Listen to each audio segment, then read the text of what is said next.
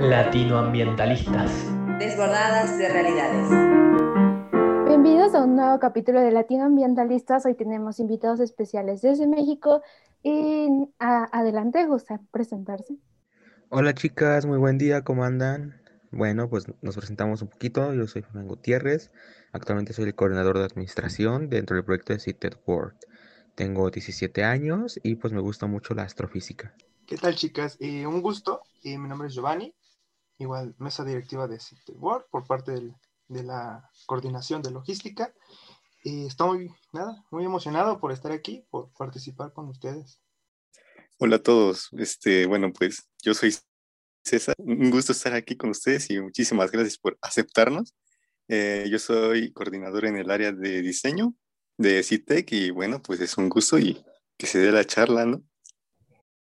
Hola chicas, ¿cómo están? Un gusto poder hablar con ustedes. Para empezar me gustaría que empiecen contando un poco de su proyecto, cómo nació, cuáles son sus objetivos, etcétera. Bueno, pues nuestro proyecto CITEC World nace a partir de buscar divulgar la ciencia y pues, posteriormente la tecnología, ¿no? Queremos hacer que estos ámbitos sean un pilar para el cambio que necesita nuestro México actualmente, puesto que son temas que muchos otros clubes de ciencia, otros clubes igual de tecnología, equipos de robótica lo hacen y SIGTED pues trata justamente de generar como este cambio, de buscar que, la, que estos temas sean accesibles para todos, ¿no? Y pues principalmente que sean entendibles, que sean fáciles de hacer pues de una forma divertida, ¿no? Básicamente ciencia hecha por jóvenes para jóvenes. Y en efecto, pues CITEC sale, nace más bien de, esta idea de poder introducir a los chicos a, la ciencia y la tecnología y poder darles ese camino, ese ámbito y de poder crear e imaginar, ¿no? No, no solo tener un sistema que, que no hay que hacer. Queremos llevar la ciencia ya no solo a México, eh, estamos conscientes de que la expansión y, llevar estas oportunidades al resto del mundo eh, es muy importante. Entonces, eh, CITEC nace de, esta idea para poder colaborar con ya no solo instituciones, eh, otros equipos de divulgación, sino con los mismos chicos y jóvenes para poder generar ese impacto. Bueno, me gustaría que nos cuenten qué actividades realizan como organización para que justamente la ciencia y la tecnología llegue a las personas. Eh, o sea, cómo logran divulgar la ciencia. Bueno, pues a lo largo de toda esta historia de nuestras actividades que hicimos durante el proyecto de CITEC, pues vaya, hay, pues hay demasiadas cosas, ¿no? Por así decirlo. CITEC nace pues a partir de una página web normal en Facebook, eh, pues donde subíamos datos curiosos y subíamos pues imágenes hechas por nuestro gran equipo de diseño, hasta el, César. Las hacíamos eh, todo actualizado, todo, pues todo de una manera original, ¿no? Entonces, pues básicamente esto fue SIGTEC por un tiempecito, por unos cuantos meses, para después incursionar un poquito en la interacción con nuestro público.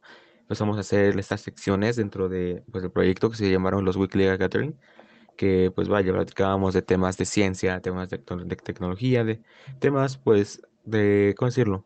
De, de mucha curiosidad, de mucho interés al público y nosotros tratábamos de abordarlo de una forma divertida, ¿no? O sea, eh, hubo, un debate, así, eran más, más, eran más debates, eran un poquito más exposiciones, pues eran básicamente un poquito de todo, ¿no?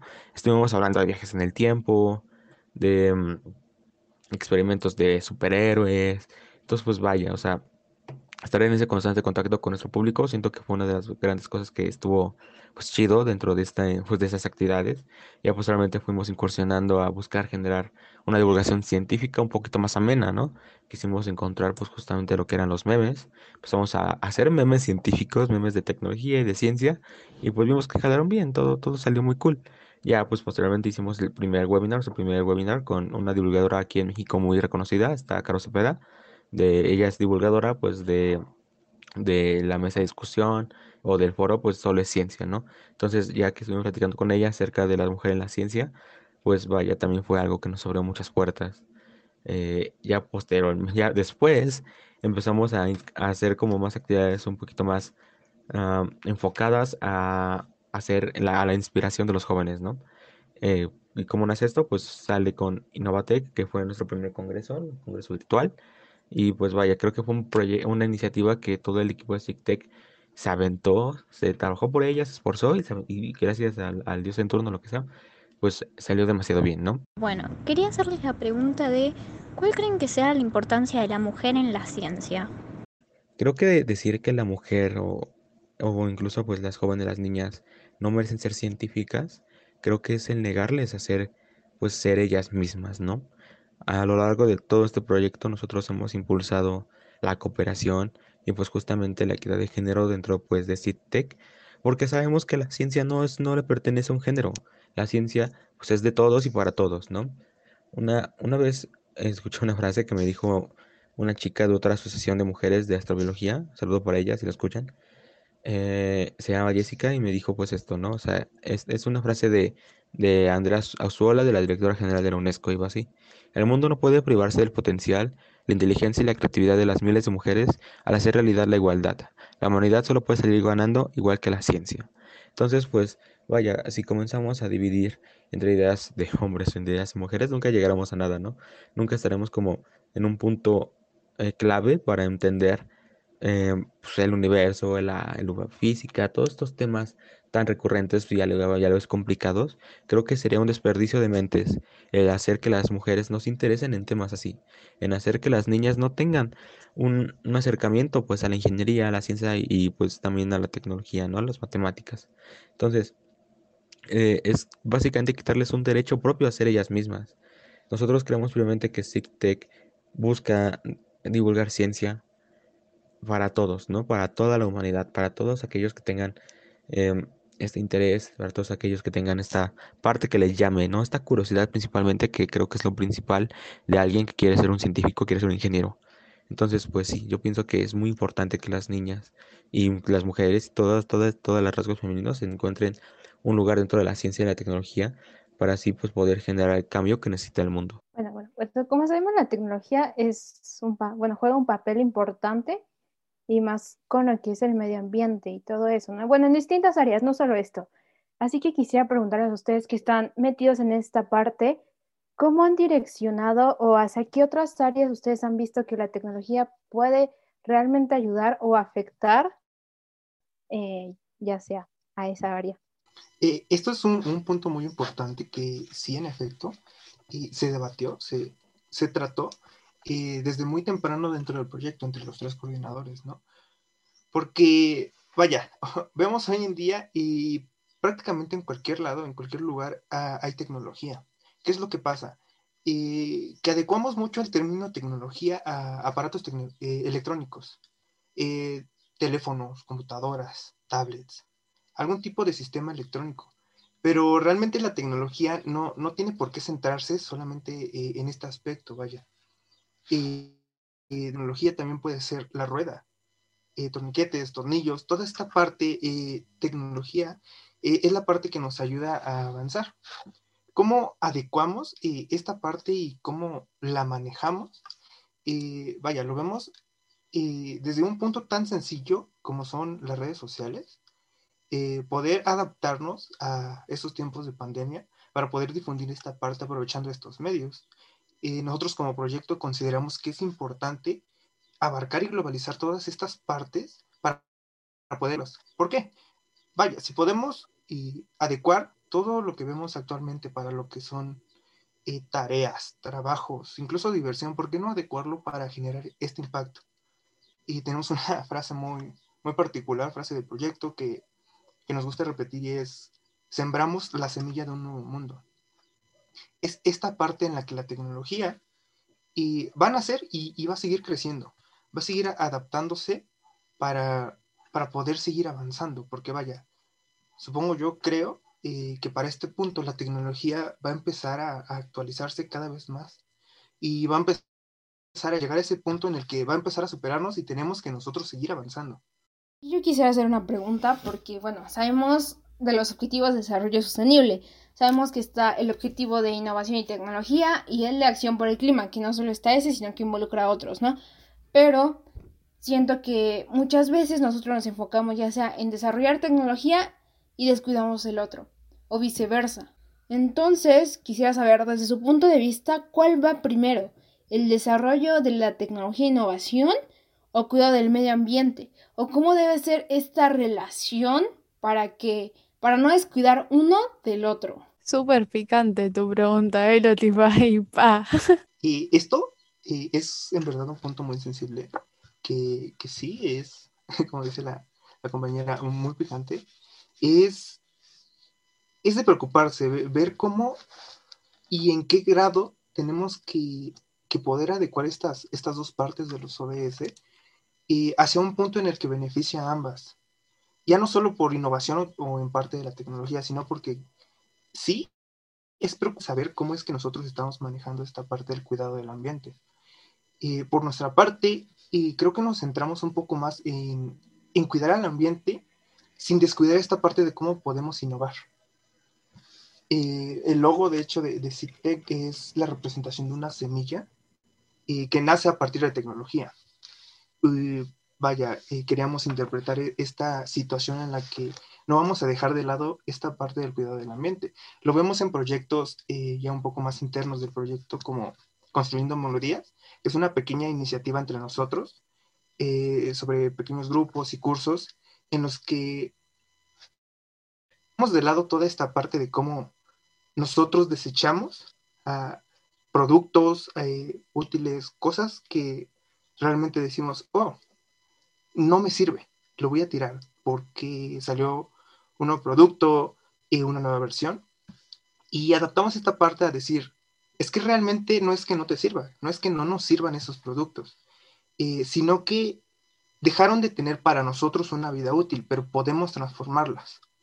Entonces, est- esta iniciativa va un poco más de la mano de poder inventar la tecnología para no afectar eh, en cierta medida lo que es el ambiente y para también poder innovar, eh, que sería construir eh, instrumentos electrónicos, aparte de toda, eh, a partir de toda esta chatarra que se ve producida por nuestro consumismo, vaya por el deseo de poder actualizarnos en estos aspectos. Yo quería decir que creo que no es acción por el clima o desarrollo de la tecnología e innovación, sino los dos objetivos trabajando en conjunto, ¿no?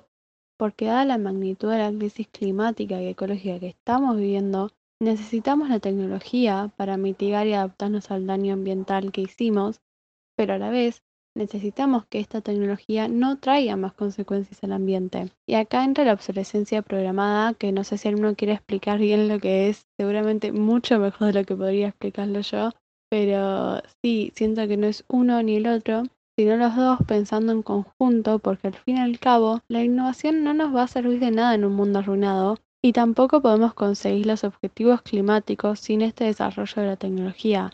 Ahora sí, no sé si alguno quiere explicar bien lo que es la obsolescencia programada. La verdad sí es un tema muy complejo, a decir verdad, porque no solo abarca superficialmente a lo que podemos pensar la tecnología y el medio ambiente, sino también otros problemas como sociológicos, económicos, políticos. Abarca muchísimo, ¿no? Y más ahora que estamos en un mundo globalizado, totalmente globalizado. Y todo esto ha influido demasiado en el consumo de las personas, ¿no? Esta parte de la obsolescencia programada inició en el siglo, en el siglo pasado. Esto fue gracias a la etapa de la revolución industrial, en el que pues las máquinas empezaron a, a ser de gran ayuda, ¿no? Por estos, estos procesos también conocidos como los de eh, ensamblajes tipo Ford, que este tipo también fue uno de los iniciadores, eh, más bien pioneros en el ámbito de la, eh, pues, la obsolescencia programada. Y eh, digamos que antes de la revolución industrial, el consumo de las personas se limitaba, o sea, consumían lo que necesitaban. Y bueno, ya llegaron las máquinas, la producción en masa. Ahora, pues los productos producen en miles de cantidades y es como un paraíso, ¿no? Para la humanidad. Ya no podemos decir, no, pues me falta esto y tengo que esperar un año hasta que siembren la nueva cosecha y comprar otra cosa, ¿no? Prácticamente, pues, esto se, se eliminó, ¿no? Fue, fue, fue, un, fue un boom para la humanidad. Fue como, no, pues ya tengo todo al alcance de la mano. Cosa que, pues, trae grandes consecuencias. Y esto es porque a partir de ese momento empezamos en el consumismo ilimitado, ¿no? Consumir por consumir prácticamente, por placer, por satisfacción. Y bueno, empezó a tener gran impacto en los años 50, eh, sobre todo en Estados Unidos, en plena Guerra Fría, por los 60s o 70s.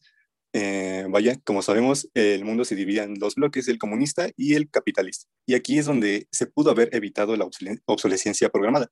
Porque, pues, como sabemos, el capitalismo promueve el libre mercado, por así decirlo.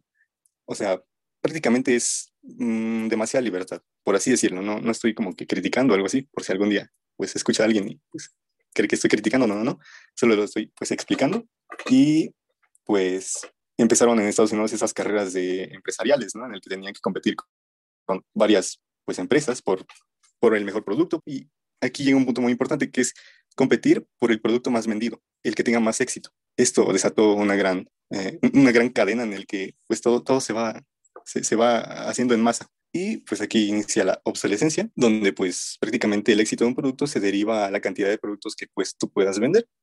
Y bueno, esto pues como sabemos actualmente y desde esos años especulaba que habría un impacto ambiental y económico porque pues sabemos que los, los recursos son limitados, no, no poseemos el oro de todo el universo y pues Estados Unidos fue el que comenzó todo esto y pues su contraparte que era el comunismo, eh, la Unión Soviética, aquí tenían prácticamente todo lo contrario, donde pues sus políticas se manejaban en que, por ejemplo, las lavadoras o las neveras tenían que durar mínimo 25 años, cosa que pues, en que Estados Unidos parecía una locura, ¿no? O sea, tenían que durar en Estados Unidos de 10 a, a 15 años, 10 años menos de lo que podrían durar en otra parte del mundo, ¿no?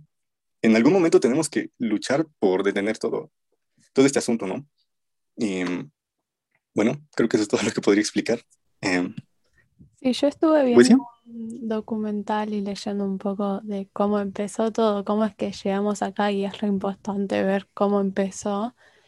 Y leí como que el origen, ponele, por así decirlo, fue a partir de unas bombillas también de, de luz que se había conseguido llegar a bombillas que aguantaran como 2500 horas, pero ahora les digo bien el nombre, hay como un castel que es como una organización de varios productores que literalmente estableció que las bombillas como máximo duraran mil horas, cuando podían durar 2500, o sea, es menos de la mitad. Y penalizaba a aquellos fabricantes que no cumplían la norma. Y después lo mismo pasó con unas medias de nylon que eran como irrompibles, pero hicieron que su material se rompa para poder vender.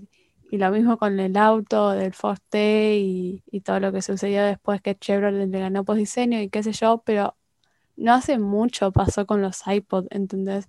Entonces es como un tema que sí hoy en día muy presente y como que, no sé, yo no veo que se esté cambiando, como que todo, casi toda la tecnología de por sí tiene una vía útil, porque así le sirve al mercado, ¿no? Entonces, no sé. Eso te iba a decir, con el tema de los celulares, tipo, todo el tiempo nos están innovando de alguna cierta forma, nos están vendiendo algo mejor a lo que ya tenemos. No paran y siguen buscando y siguen buscando y qué les falta y qué puede aportar. Y lo que iba a decir es que el papel del marketing en, el, en, el, capitalismo en el siglo XXI es fundamental, porque te hacen creer, corte, que te falta algo y no te muestran la realidad del asunto, ni cuánto va a durar, ni qué, ni qué utilizaron para hacerlo, ni cuánto se ganó, por así decirlo. Como lo mismo que el fast fashion cuando hablamos, todo es medio que se junta en algún punto, que nos esconden el detrás solo para vendernos un nuevo celular, el último con 18 cámaras, dale.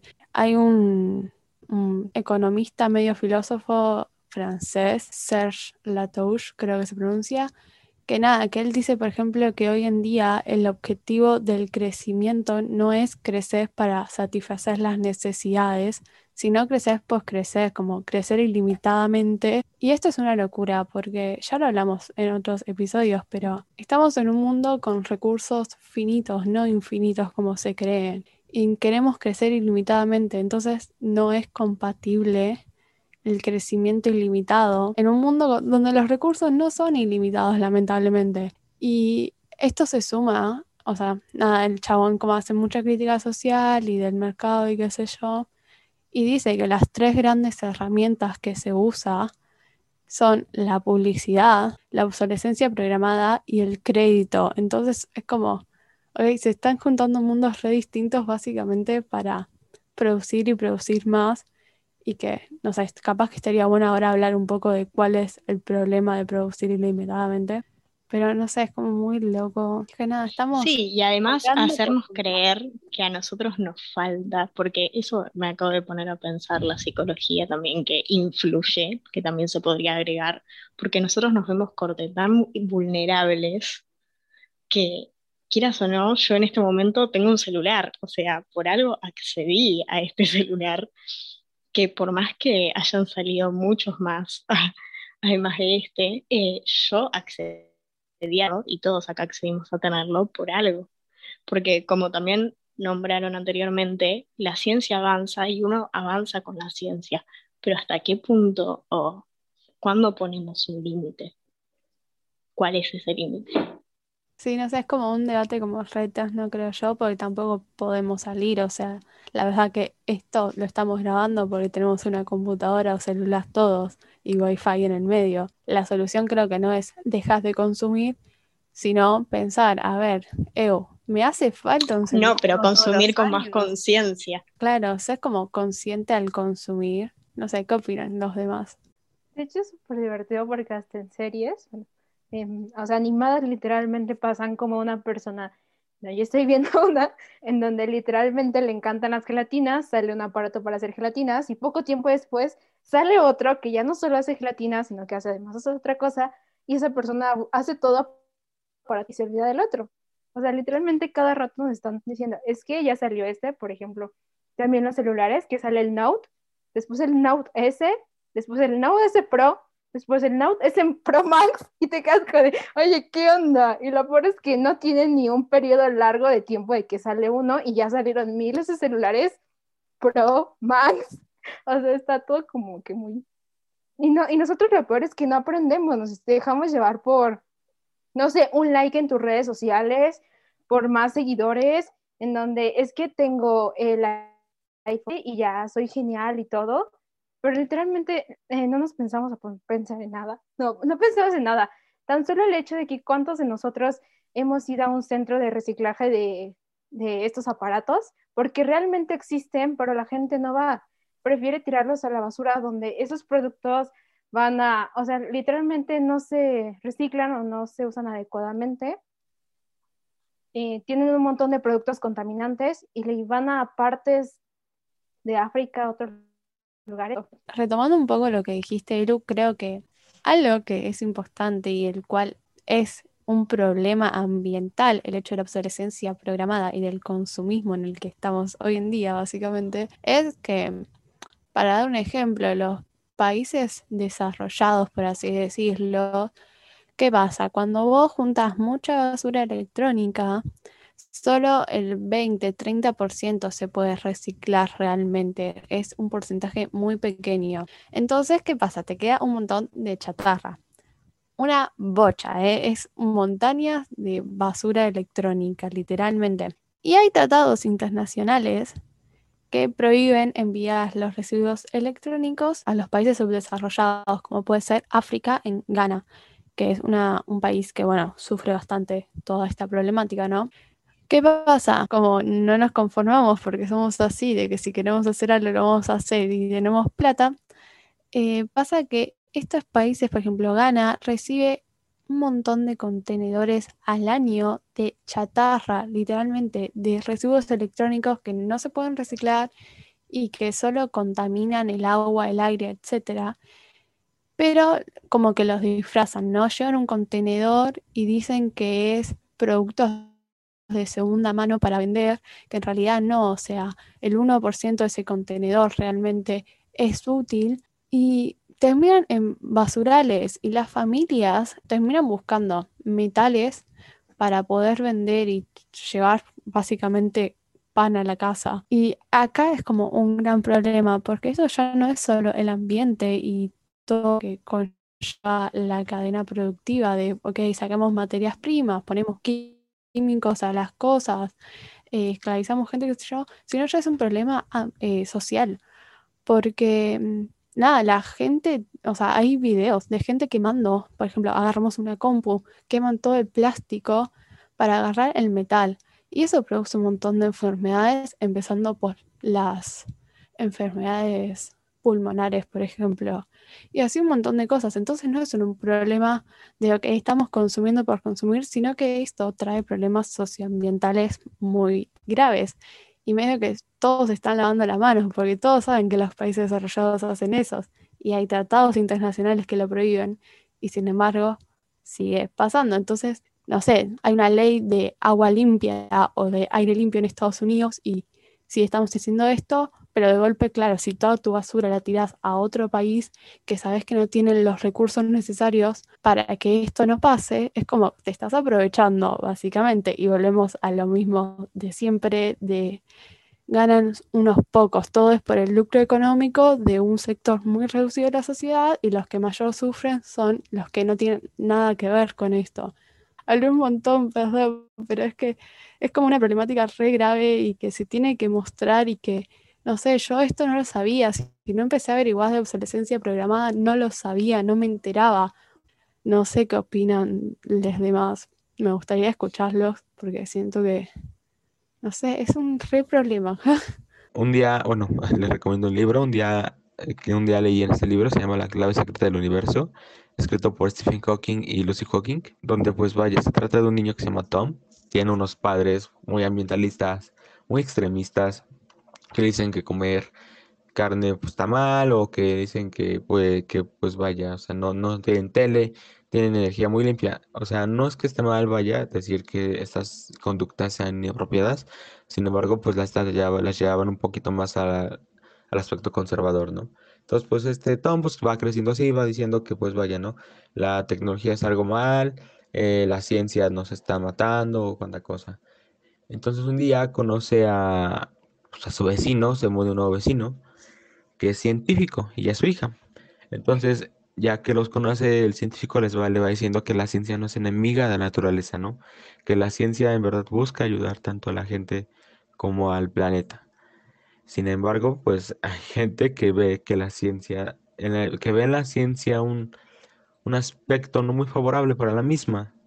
Entonces, pues ya a lo largo de, de todo este, esta trama, resulta que el científico tiene pues, una supercomputadora. El uso de esa computadora, pues en verdad es buscar un planeta parecido a la Tierra, ¿no? Es encontrar un nuevo hogar. Entonces, en ese momento, ya que creo que es la parte un poquito más relevante del libro, le preguntan, pues, a Tom, o sea, ¿tú qué crees? ¿Es mejor salvar a la Tierra de lo que está pasando ahora? ¿O es mejor ya irnos de la Tierra? Entonces, a lo que él responde, ¿no? ¿Y por qué no hacemos ambas? Entonces, pues sí, o sea, está, estoy muy de acuerdo con él, porque no podemos olvidar nuestro pasado, no podemos olvidar nuestras raíces para seguir avanzando, ¿no? Es como decirlo, tienes que arreglar tu pasado para seguir con el futuro. Y, y si no somos capaces de eso, en verdad, es porque en verdad nunca tendremos un futuro. Estaremos viajando el planeta, pudriendo planetas, estaremos tirando planetas. Entonces, toda esta parte de del, cuestionamiento de que la ciencia es mala y el progreso también lo es, para nada es cierta, es, es una idea incompleta, es una idea que no tiene fundamentos. La, la ciencia no busca hacer eso, la ciencia busca ayudar a la humanidad, busca hacer un verdadero progreso. Y, y, y creo que también uno de los factores un poquito más, bueno, de los más importantes, por así decirlo, es la desinformación, ¿no? La desinformación de que, por ejemplo, cuando salió esto de que la vacuna es mala o las antenas 5G producen COVID. Entonces, toda esta fuente de información hace que la gente empiece a creer cosas que en verdad no, no son, no tienen fundamentos, no tienen ni pies de cabeza y empiezan a generar un pánico. Y este pánico pues hace que la gente empiece a dudar, a cuestionarse de la veracidad de la ciencia, de la, de la, efectividad de la ingeniería. Y, entonces caemos en este hoyo en el que no sabemos qué pensar y nada más nos, dejamos llevar pues por lo que los demás dicen, ¿no? Entonces, y pues una, que siento que una, una de las grandes armas para combatir lo que es la invasión de especies, ¿no?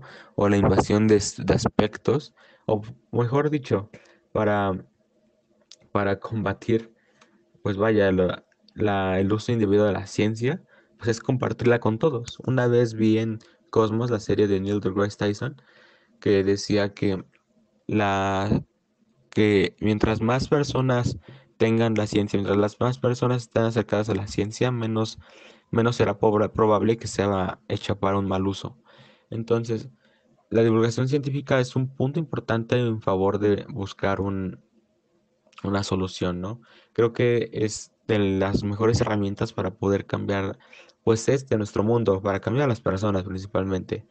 es, es decirles que vaya, esto es, no es lo que es, esto, e- esto no es lo que es, esto, esto es muy improbable, esto es sin fundamentos. Aquí está la verdadera realidad, aquí está lo que en verdad está pasando.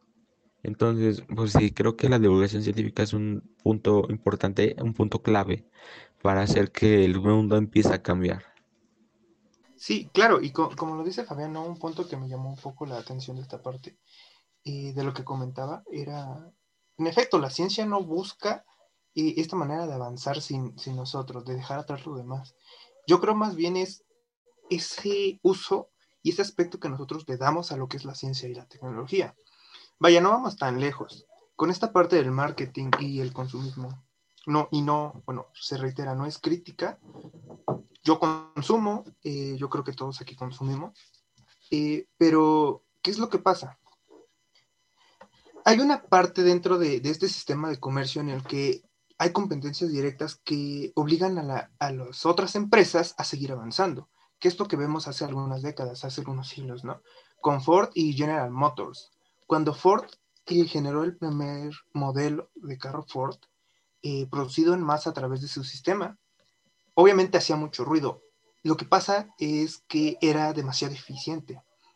El único defecto que tenía este modelo era el ruido excesivo que tenía al momento de arrancar sus motores y toda, esta parte eh, de mecanismos dentro del mismo para poder hacerlo funcionar. Pero realmente era súper, súper eficaz.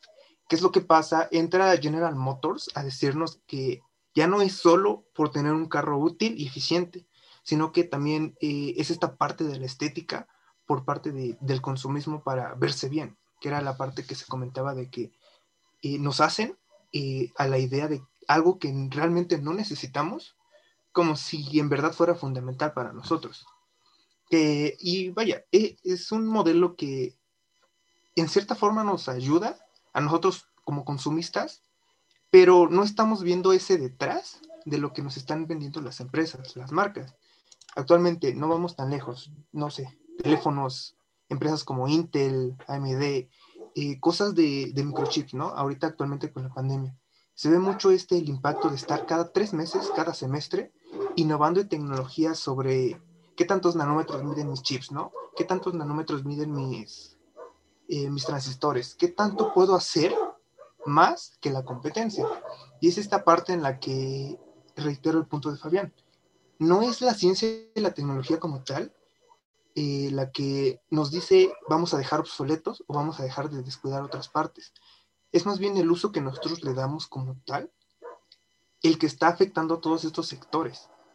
Eh, no es dejar de consumir, porque vaya, el consumismo actualmente es una cadena demasiado grande que, que ¿no? Eh, ah, bueno, tal como yo lo veo, sostiene gran parte del sector económico de muchas ciudades, de muchas naciones.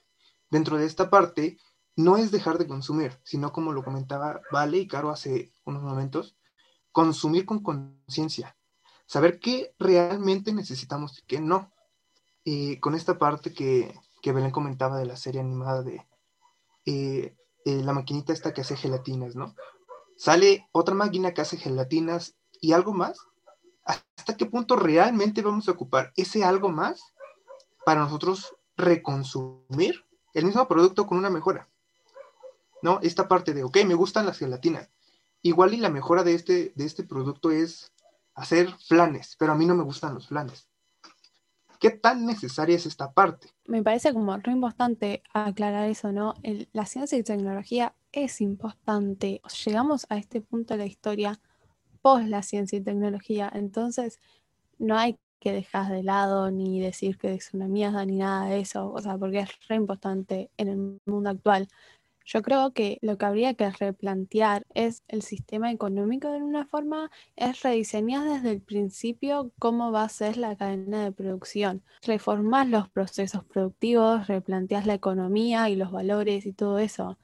Y vemos que el celular no sirve más porque puede llegar, o sea, a veces realmente un producto puede no funcionar más ok, ¿qué pasa con este celular que ya no me funciona? ¿Lo tiro? No, estaría buenísimo que de golpe con este celular que ya no me funciona, lo puedo dar a un lugar donde usen determinadas piezas para hacer otro celular. Pensás de una forma de que esto no se vuelva un desecho, sino una materia prima para algo más, que se pueda usar de vuelta en otra cosa. Entonces acá, acá es donde entra de vuelta la ciencia y la tecnología. ¿Cómo hacemos para que este celular, que es un desecho ahora, pueda convertirse en materia prima para otra cosa?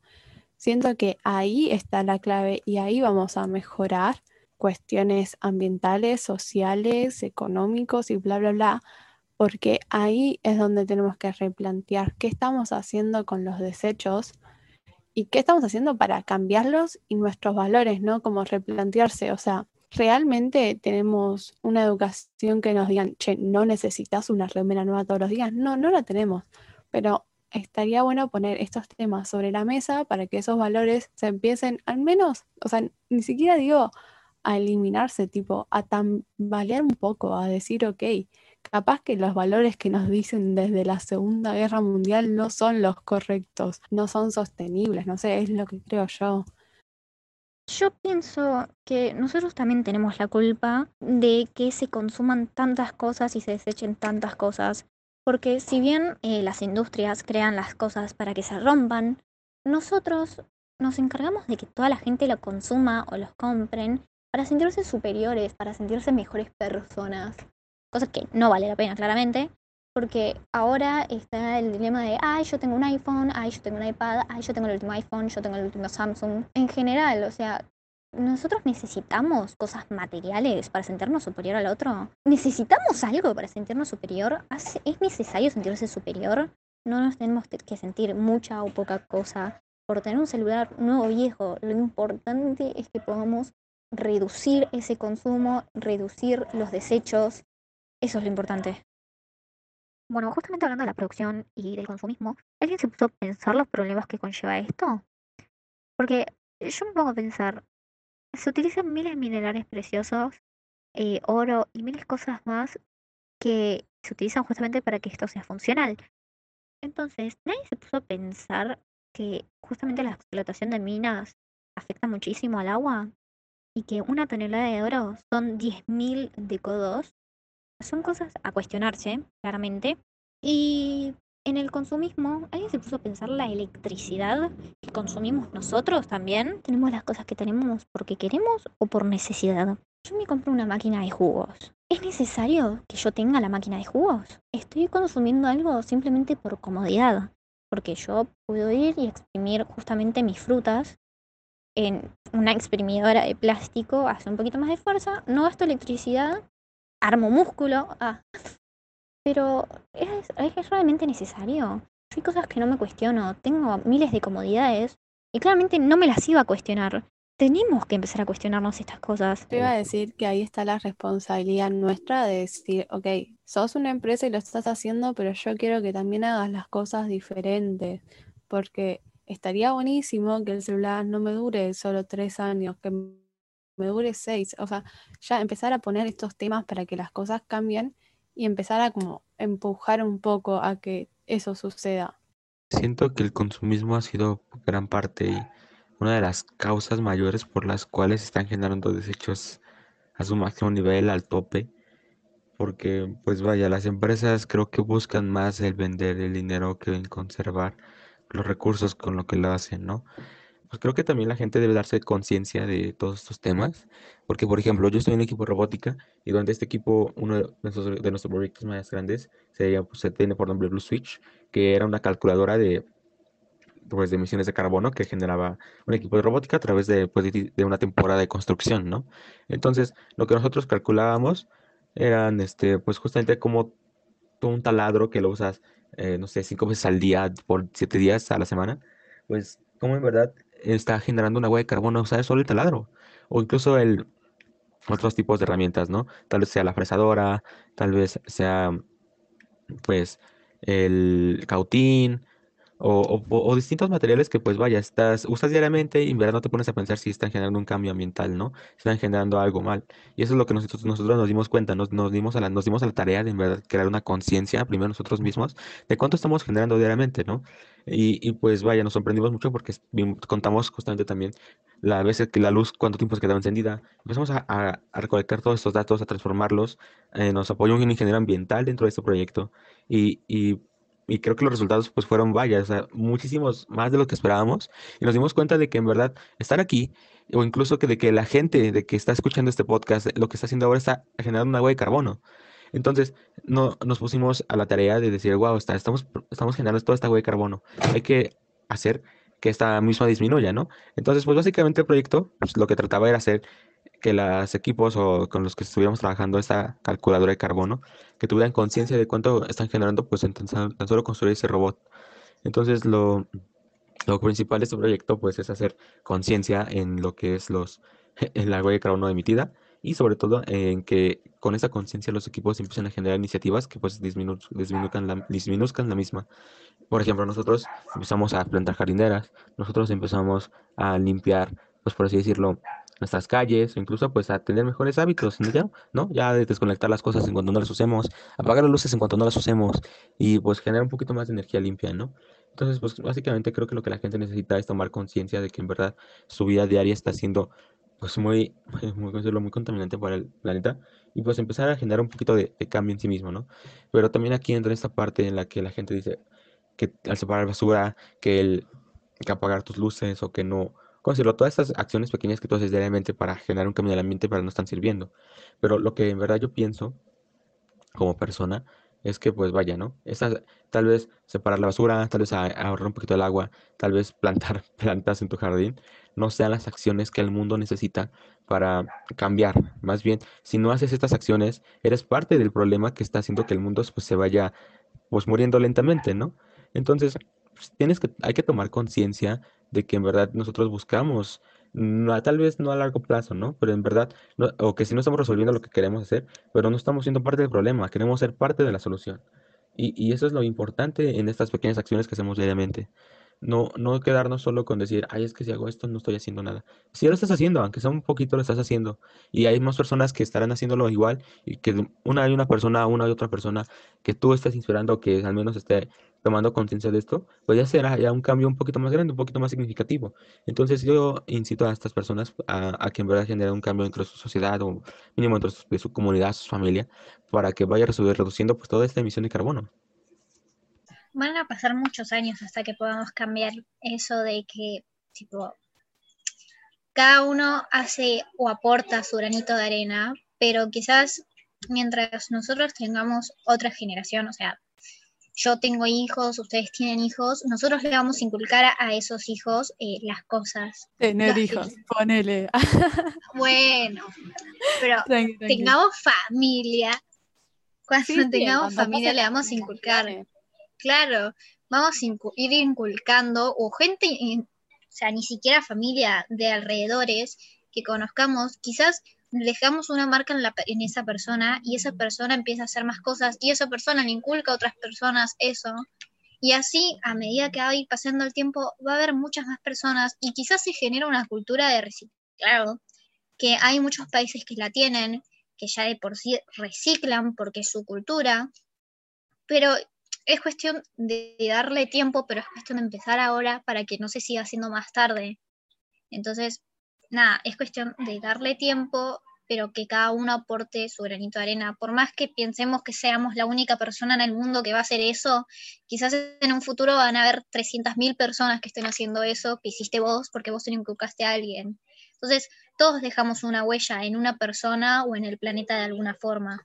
Sí, creo que lo que queda de este capítulo y medio, lo que tratamos de decir todo el tiempo en el podcast, es que primero hay que cuestionarse las cosas, cuestionarse cómo estamos, por qué estamos así, si es la solución, si hay otras alternativas.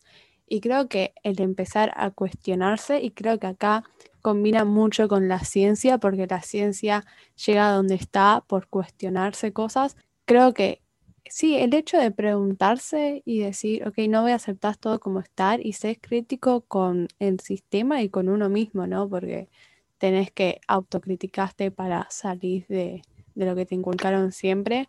Es el primer paso para un montón de pasos que se pueden ir sumando. Y sí, o sea, es la típica pelea, cambio colectivo, cambio individual, no, es todo junto que se combina en una mezcla rarísima para, esperemos, algún día revestir la situación en la que estamos actualmente, ¿no? Entonces, sí, creo que el primer paso es cuestionarse cosas y esta charla que se dio es una de esas, de golpe, no sé. Sin duda este ha sido un tema muy interesante que seguro a varios nos dejó reflexionando en qué debemos de cambiar. Y bueno, nos encanta haber compartido esto con ustedes chicos y queremos preguntarles que si tienen alguna recomendación que nos puedan hacer, que nos las puedan contar en este momento. Perdón, Fabián. Este, no, pues creo que todos vimos el mismo documental, ¿no? El de comprar, tirar, comprar. La verdad es que está muy bueno ese. Y yo lo recomendaría, la verdad, para, pues principalmente porque divulga todo, toda esa situación informativa y pues cada quien lo interpreta a su manera y la verdad es que, eh, no sé, yo, yo cuando lo vi dije, oh, por Dios, ¿qué hice? Y bueno, otra, otro de lo que quería, pues, recomendar es ah, un libro que se llama Tecnópolis de un sociólogo llamado Neil Postman que, bueno, si bien no habla mucho de esa, eh, pues este ámbito del consumismo, sí habla mucho de lo que se cuestiona de qué es la tecnología y, pues, por así decirlo, sus diferencias con la ciencia y otras cosas, ¿no? Y que en sí, pues, vaya, eh, tiene graves consecuencias tanto culturales, sociológicas, económicas y ambientales. por otro lado, también otro libro que es un sociólogo también llamado Sigmund Bauman, que aquí sí habla un poquito más del consumismo y algunas partes pues económicas, ¿no? Eh, se llama Trabajo, Consumismo y Nuevos Pobres. Y bueno, pues, bueno, yo, yo recomiendo eso. Ahora sí, Fabián, bueno, pues, finalmente ya van nuestras recomendaciones. pues creo que como primer punto estaría cool que se estuvieran leyendo lo que es la trilogía de, de esta saga que se llama El Clase Secreto del Universo bueno, ese es el nombre del primer libro. El, como, bueno, ya lo, mencioné, ya lo mencioné anteriormente, pero pues sería muy chido que se estuvieran paseando un rato por ahí y viendo pues todos los temas que tiene, ¿no? Como les digo, son tres partes. La primera creo que se llama La clave secreta del universo. La segunda es El tesoro cósmico. Y la tercera creo que será como un viaje a algo, algo así. Pero bueno, son tres libros, eh, pero como les digo, el primero se, se llama La clave secreta del universo. Eh, búsquenlo, creo que está en PDF. Y, o si no, pues cómprenlo, apoyen a las librerías. Es un libro que te enseña de astrofísica, te enseña de valores éticos, valores ambientales. Es un libro muy íntegro que la verdad se lo recomiendo a todos. No importa si estás grande, no importa si estás chico, es una historia muy chida que, que pues vaya, te puede inspirar. Al menos, a mí, al menos en mi caso, a mí, a mí sí lo hizo. También les recomiendo mucho que vean todas estas animaciones de la serie de Man. Eh, es un, es, son animaciones ya un poquito más pues, populares, un poquito más conocidas hace mucho.